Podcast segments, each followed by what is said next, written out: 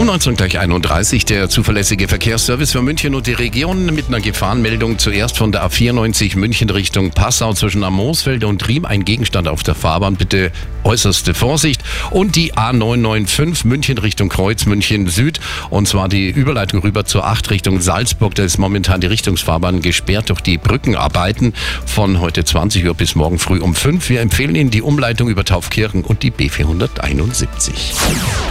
Die aktuellsten Blitzer München und der Region. Statt einwärts